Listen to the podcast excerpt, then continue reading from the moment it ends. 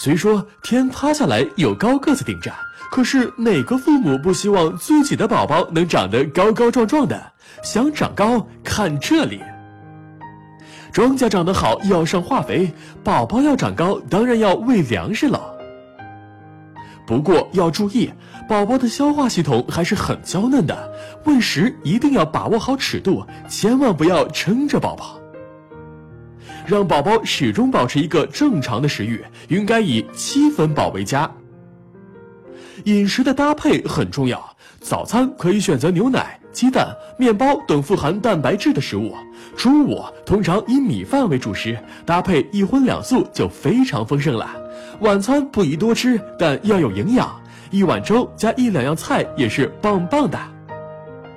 宝宝吃饱了就放他出去跑跑吧，运动可以刺激生长激素分泌，促进新陈代谢，增加食欲，还能消耗掉多余脂肪，在快速生长期预防肥胖呢。专家发现，食用钙片比通过食补，比如喝牛奶、炖骨头汤等，更能促进身高发育。所以，随着宝宝的长大，选择一些大品牌的钙片做日常饮食上的合理补充是很有必要的。你知道吗？促进人体长高的激素，在睡眠状态下的分泌量是清醒状态下分泌量的三倍左右。并且在睡眠时，肌肉会放松，有利于关节和骨骼伸展。根据年龄段的不同，睡眠时间也有很大的差别。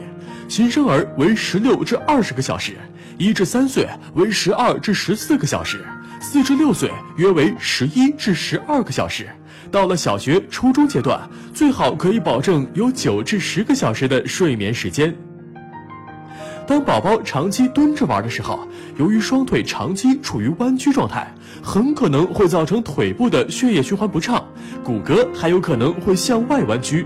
所以，当宝宝蹲的时间久了，要提醒他玩其他游戏哦。